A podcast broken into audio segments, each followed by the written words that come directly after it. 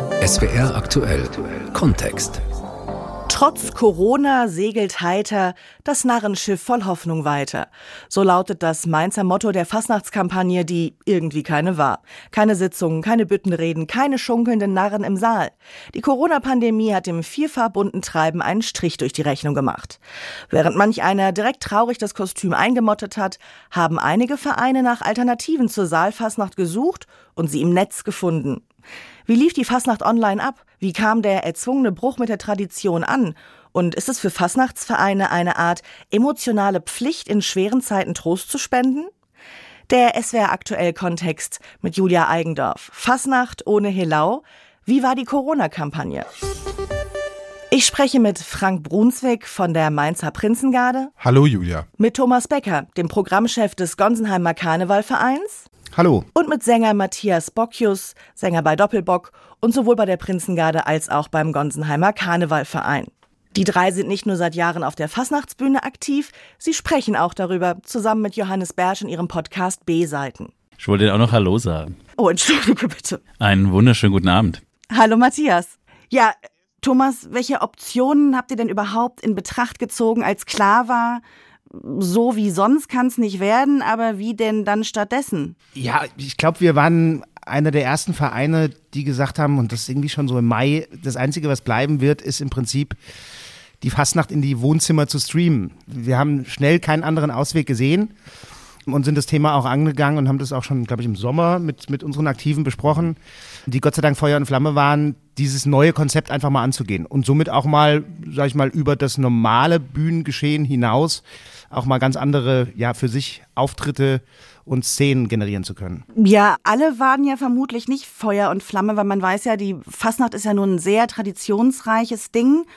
Frank, warst du denn auch sofort Feuer und Flamme für Alternativen im Netz oder hast du da auch Schwierigkeiten gesehen? Nee, gar nicht. Ich habe eigentlich relativ früh gesagt, ich mache gar nichts, weil mir Bilder vorm geistigen Auge erschienen, mit denen ich nicht klarkam. Also ich habe mich äh, zum Beispiel auf einer Bühne gesehen und in einem Saal spielen ohne Publikum.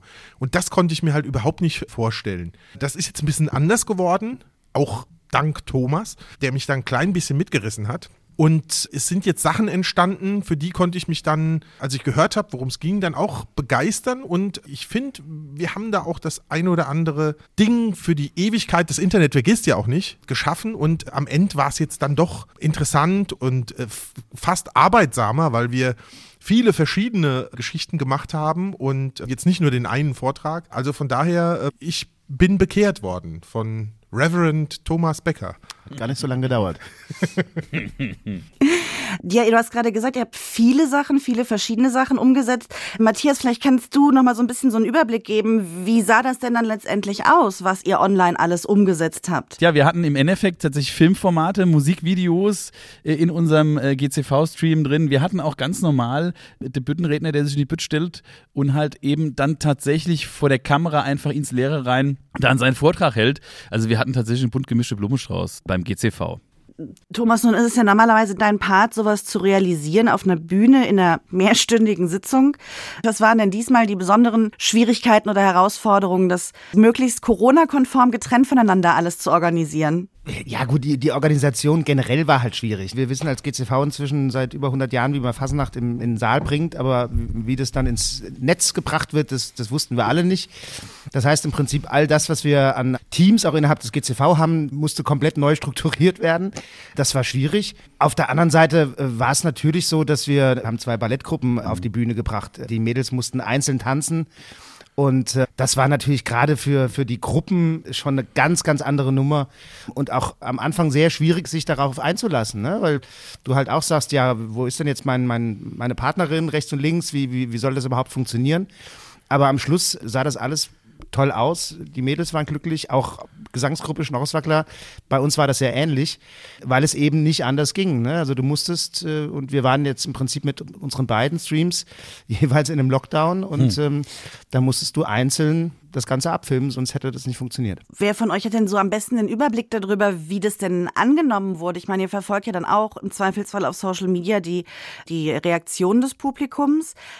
Andererseits geht es natürlich auch eben um Menschen, die äh, gar nicht mehr Social Media nutzen, weil sie eventuell schon ein kleines bisschen zu alt dafür sind, aber jedes Jahr noch auf Fastnachtssitzungen gehen. Habt ihr denn da irgendwie eine Reaktion bekommen, ob das gut angenommen wurde? Also auch vielleicht von Menschen, die eben nicht so technisch affin sind? Ja, also wir haben, wir haben super viel Reaktion bekommen, das muss man wirklich sagen. Und ähm, auch von den, von den älteren Leuten, für die es natürlich erstmal schon mal ein, was Neues war, da überhaupt irgendwie reinzukommen, sich da anzumelden. Die hatten auch geholfen bekommen. Wir hatten da auch dann nebenher noch so ein Helpdesk aufgebaut, damit dann auch jeder wirklich das dann auch sehen kann.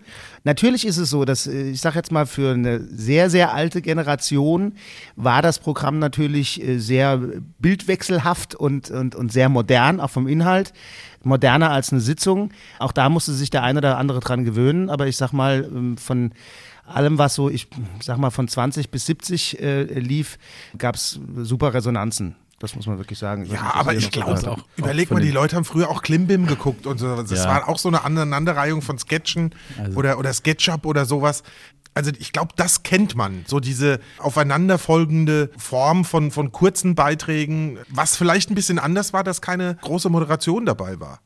Aber man muss sagen, auch die ältere Generation, die dann, dann hast du halt mal einen Anruf gekriegt oder so, ne? Jetzt nicht die Nachricht in der, in der Social Media, sondern der Papa hat auch gerufen oder kam, super, das ist ganz toll, was ihr da gemacht habt. Also auch da, bei den Älteren, wo du sagst, naja, finden die das toll, die fanden das super. Die waren einfach froh, dass wir als, ich sage jetzt mal, naja, jung, ähm, als Junge was auf die Beine gestellt haben und überhaupt was gemacht haben, dass die Phasennacht einfach stattfinden kann. Ja, also was ich ja lustig fand, ist, man kann ja schon sagen, dass der GCV so ein bisschen die Lawine losgetreten mhm. hat.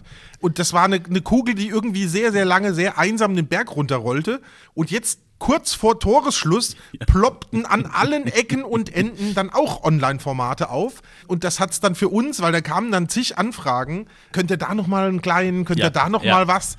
Also das war schon so, dass man vielleicht aber auch nach den, nach den Kammerspielen, das ist eine Veranstaltung, die wir rund um den 11.11. .11. immer aufnehmen, schon gesendet haben und das so ein bisschen vielleicht als Blaupause auch von den Leuten gesehen wurde. Die haben sich dann auch daran getraut, wo sie vielleicht am Anfang mhm. gesagt haben, nee, wir machen gar nichts, weil Fasnacht findet nicht statt da kann man schon sagen, dass da der Gonsenheimer Karnevalverein, sag mal, so ein bisschen Pionier war, vorne ja, an. Auch dann sagen. lustig, dass halt viele Vereine dann so denken, so ähnlich wie sie sonst so eine Woche vorher anrufen und sagen, könntet ihr vielleicht nochmal aushelfen mit eurem Vortrag? Und genau so was. Genau so was. Ja. heißt halt jetzt, ja, dreht genau doch mal schnell. Könnt ihr noch schnell was also, drehen? Da gibt es bei ähm. einigen gar nicht den Überblick, was es bedeutet, mal eben schnell was zu drehen und zu schneiden. Ja. Und ähm, das gibt immer schlaflose Nächte bei dem einen oder anderen von uns, damit wirklich dann auch so ein Clip dann am Ende zustande kommt. Aber das sind wir gewohnt. Die Premiere war gleichzeitig die Schlussvorstellung. Ja, genau. Das ist das Traurige. Äh, was komisch ist, ja, weil gerade für die Leute, die einen Vortrag machen, ein Zwiegespräch, die kriegen über die, über die komplette Kampagne ständig Feedback vom, vom Publikum. Wir haben mal ausgerechnet, es sind dann zwischen 30.000 und 40.000 Leute, die einen in der Kampagne sehen. Wenn du da äh, die ersten drei Mal einen Witz hast, der nie zündet, dann schmeißt du den natürlich raus. Das ist natürlich jetzt bei so einer Online-Geschichte, der bleibt dann halt drin, weil mhm. du kannst ihn ja nicht während der Sendung rausholen oder danach bringt es ja. aber auch nichts mehr, wenn man eine Kritik kriegt. Also von daher, das ist so ein bisschen komisch, aber trotzdem auch spannend und ähm, hat jetzt auch viel Spaß gemacht. Auch, auch dann das nochmal zu sehen im Kontext mit den anderen Vorträgen, mhm. war es auch eine kleine Sitzung. Ne? Ja. Ja. Ihr habt jetzt gerade diese Kosten-Nutzen-Rechnung angesprochen und auch die Schwierigkeit, sowas zu drehen, dass ihr euch ja auch letztendlich in einem völlig neuen Metier bewegt habt. Ähm, hätte man sich das nicht auch einfacher machen können? Also mal, dass man nur so zwei, drei Sachen aufzeichnet und den Rest dann einfach aus alten Sitzungen zusammenschneidet. Hätte man sich doch gar nicht so weit aus dem Fenster lehnen müssen, oder? In dem Moment, wo wir die Chance hatten, mal was Neues zu probieren, sind wir, glaube ich, auch, also spreche jetzt mal, sind wir als GCV auch der Meinung, ey, das, das ist eine Chance und wir probieren es jetzt. Ist eine besondere Zeit und die nutzen wir und machen einfach mal was anderes und probieren, ob es kommt. Und der Blick zurück zur wahren Fastnacht, zur Saalfastnacht, den haben wir quasi beim Finale genutzt, ne, um mhm. zu sagen, okay, wir zeigen einfach nochmal das alte Finale. Wir haben nochmal die Stimmungsbilder auf das, was wir uns im nächsten Jahr auch wieder darauf freuen. Okay. Dann spielen wir doch mal zwei Szenarien durch. Szenario 1, Pandemie ist nächstes Jahr noch nicht vorbei und wieder erwarten und trotz aller guten Wünsche und Überlegungen wird auch die Kampagne 2021, 2022 nicht in großen Hallen mit großen Menschenansammlungen stattfinden. Was dann? Dann wäre das also allererstes mal sehr, sehr schade, weil ähm, auch für uns so schön das alles ist, ganz ehrlich, ich brauche mal Publikum, ich brauche mal eine Bühne und ich brauche mal irgendwie schreiende Menschen auf dem Schillerplatz, die irgendwie stehen bis sonst wohin, so richtig, weil wir nebenher Künstler sind, die das auf jeden Fall irgendwie brauchen. Ansonsten, wenn es denn so wäre, dass es tatsächlich nicht möglich wäre, würden wir wieder auf unsere Formate zurückgreifen, ganz klar. Wir haben ja auch gelernt, also wir haben ja jetzt festgestellt, was geht, was geht nicht, was können wir, was können wir nicht und dadurch, dass wir auch ähm, jetzt grundsätzlich finanziell gut dastehen, dastehen, kann man das natürlich alles nochmal ein bisschen verfeinern. Das zweite Szenario. Die Pandemie ist vorbei und die nächste Kampagne kann im Prinzip stattfinden wie die letzten 100 Jahre auch. Vollkommene Eskalation. alles bricht aus allen Nähten. Ja. Alles wird ausgetrunken. Ja. Alles, Alles. explodiert. Alles. Also da können sich alle schon mal drauf gefasst machen. Protokoll da ist der bleibt kein Schlussvortrag. Auge Ja, genau. trocken. ja, So wie Ruki Zuki beim Ernst Neger, wo keiner aufhört zu singen. Aber genau, immer, aber sowas. überall. Ja, also direkt Arschbombe in so eine riesige Ja. Ja. Konfettikanone rein äh, Mach ich Stage mit. Gelee, alles. Also klasse. Die Ja. Leute werden noch nicht vorbereitet sein aus den Nee. Achso, meinst du, scheiße. Keiner wird sich an diese Kampagne erinnern können. Ja, richtig. Niemand. Auch nur annähernd. Abriss. Völlig zu Recht. Aber die Frage ist halt, was, was bleibt denn dann aus der Corona-Kampagne übrig nächstes Jahr? Du hast gelernt, ja, mit den neuen Medien umzugehen. Und ich, ich glaube, was bleiben wird, dass der ein oder andere Verein, ich könnte mir auch durchaus vorstellen, dass, dass wir das auch durchaus machen, das ein oder andere Konzeptchen bringen und durchaus trotzdem wieder was trieben. Das muss jetzt keine komplette Sitzung sein, aber es ist durchaus vorstellbar, dass wir zwei, drei Geschichten ähm, ins, ins Netz stellen, weil wir halt auch gemerkt haben, okay, es macht Spaß und man kann sich nochmal ein bisschen anders darstellen und es, es kommt ja auch an. Und du holst halt auch nochmal Leute ab, die jetzt halt eben krankheitsbedingt oder halt, weil sie inzwischen wo ganz woanders wohnen, die du halt nicht mehr auf einer Sitzung bekommst, die holst du damit einfach ab. Und wir haben gemerkt, das, das funktioniert sehr gut. Deswegen glaube ich schon, dass von dieser Corona-Kampagne durchaus was hängen bleiben wird.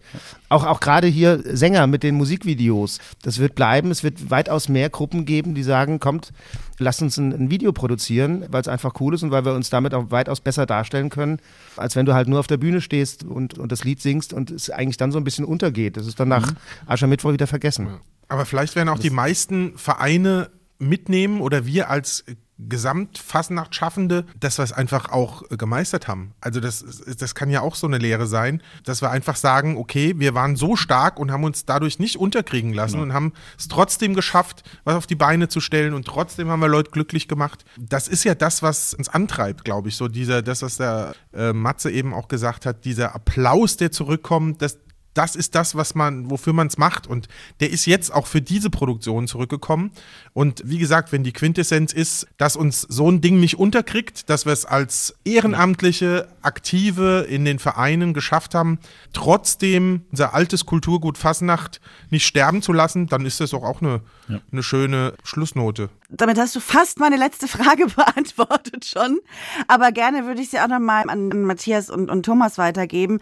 Warum macht man das trotz alledem? Also ich meine, was ich bei euch raushöre, ist, es war nicht, erst recht nicht weniger anstrengend und stressig als in den letzten Jahren. Es war eigentlich vielleicht sogar noch stressiger. Das heißt, ihr habt euch einen Wahnsinnsstress angetan. Ihr konntet überhaupt nicht wissen, ob es funktioniert oder nicht. Ist das Egoismus, weil diese Kreativität einfach aus euch raus muss?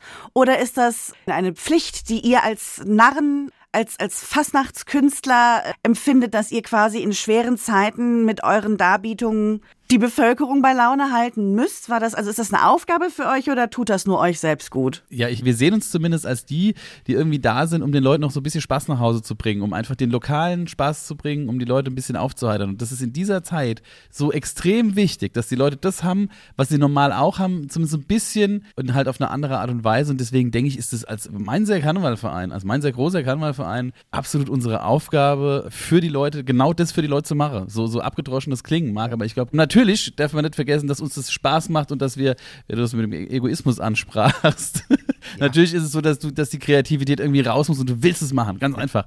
Aber letztlich ist es, äh, dass wir das als Aufgabe sehen. Ja, wo du ja in der Fastnachtzeit auch die Wintergeister vertreiben willst. Ja. Für die Leute in, in, in Mainz ist es eigentlich so, dass diese kalte Jahreszeit, die geht relativ schnell vorüber durch, die, durch die Fasnacht. Und jetzt war es halt wirklich so, dass wir gesagt haben, okay, wir wollen zumindest ein paar Stunden bieten, dass du mal von diesem ganzen Corona-Talk, Corona-Special, Corona noch was, ein bisschen runterkommst und einfach nochmal was anderes siehst und hörst. es war vielleicht auch in der Hinsicht ein bisschen egoistisch, weil man zu den Produktionen ja die lieben Kollegen getroffen hat und man nicht jetzt nur zu Hause saß. Und äh, das war ja auch so ein bisschen so eine kleine Nebenschauplatzbühne, wo man sich getroffen hat. Das waren zwar jetzt auch Treffen mit Distanz und Treffen mit Masken und der Thomas und ich sind viermal getestet, damit wir überhaupt zusammen irgendwie auf der Bühne stehen können und viermal hast du da diesen Prügel in der Nase gehabt. Wunderschön. Äh, wunderschön. Also ganz Danach auch schweißt auch, befreiend. zusammen. Ja, eben. Dieses gemeinsame Weinen danach. Das hat auch gut getan. Ja, bei allem Stress. Waren das dann eigentlich immer unterschiedliche Corona-Tests oder habt ihr euch eingeteilt? Äh, nee, wir, ich weiß gar nicht, wer damit angefangen hat. Also wir waren einmal hinter den Hofsängern, dann hinter der kompletten Ranzengarde, Nummer, ich weiß nicht, 801, 802, aber es war immer dasselbe Stäbchen. Aber immer negativ. Ja, Von daher, Ja, es war auch viel grauer als am Anfang. Ja, äh, wunderbar. Ähm, wenn dem ist von meiner Seite aus erstmal nichts mehr hinzuzufügen, außer dass ich mich ganz herzlich bedanke bei Frank Brunswick Bitte gerne. Thomas Becker sehr gern. und Matthias Bockius. Sehr gerne. Zusammen mit Johannes Bersch machen die drei den Podcast B-Seiten und sprechen über all das, was man nicht auf der Fasnachtsbühne sieht. Das war der SWR aktuell Kontext Fasnacht ohne Hillau. Wie war die Corona-Kampagne? Ich bin Julia Eigendorf. Vielen Dank fürs Zuhören.